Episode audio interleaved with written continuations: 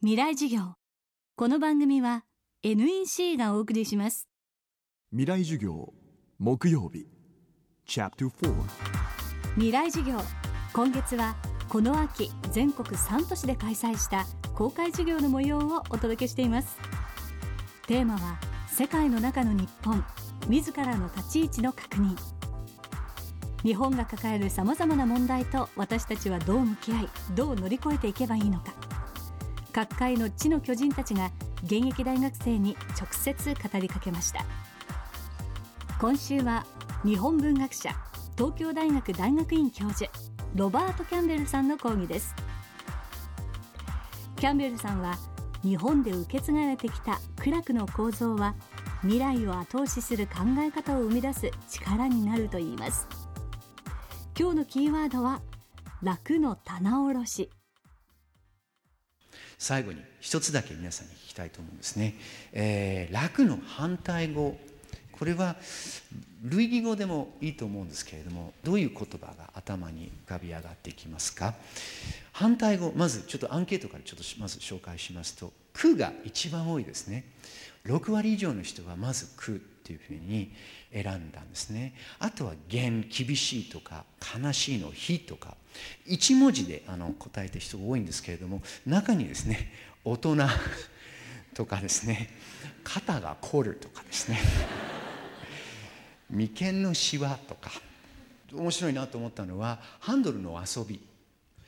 あとはですね類義語として結構目立ったのが名とか老朗らかっていう老とか彩彩りの彩ですね。こう感覚器官でこう捉えられるようなものですね。音であったり透明度であったり色が鮮やかであったりということをこう楽と同類の言葉として挙げている人が多かった。それはとても日本語のその一つのこの楽が持っている要素と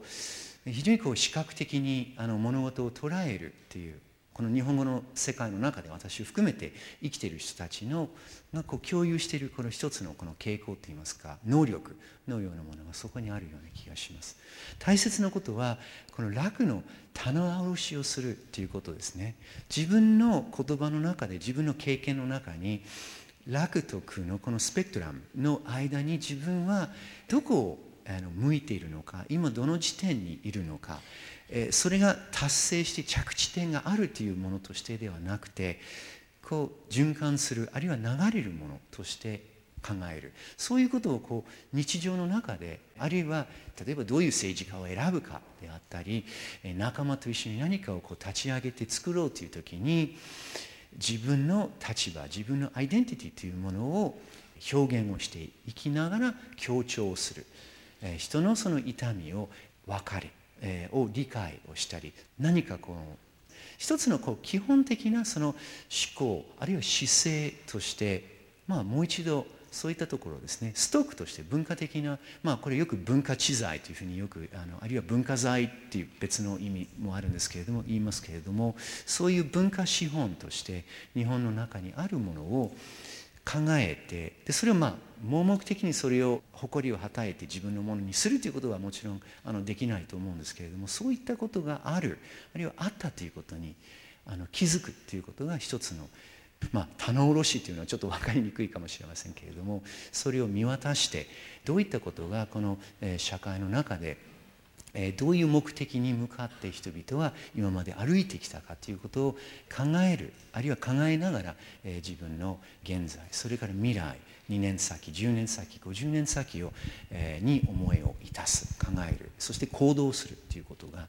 とっても大切なことじゃないかなというふうに思います。私はこの1年間この苦とか楽とかそれをこう一つのあの通路として、えー、世界を見ることの100年前200年前のこの日本列島に住んでいた人たちの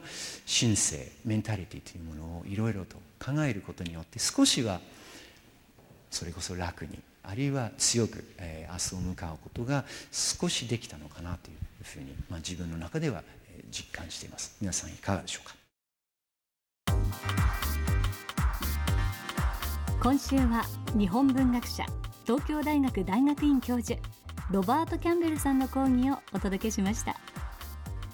ロバート・キャンベルさんによる講義の様子は現在完全版ビデオポッドキャストで配信しています。未来事業2012で検索してチェックしてください。またこのサイトでは茂木健一郎さん養老孟さん北川智子さん福岡伸一さん小山君堂さんの公開授業の様子も見ることができます。未来授業来週は養老孟さんの公開授業をお届けします。みんなに優しい簡単タブレット。NEC のライフタッチ L には人気の定番アプリが最初から入っています。アプリサポートナビもついているから買ってあげたら迷わず使える。楽しめる私も。ママも。おじいちゃんも。みんなのアプリ付き簡単タブレット。ライフタッチ L NEC 未来授業。この番組は NEC がお送りしました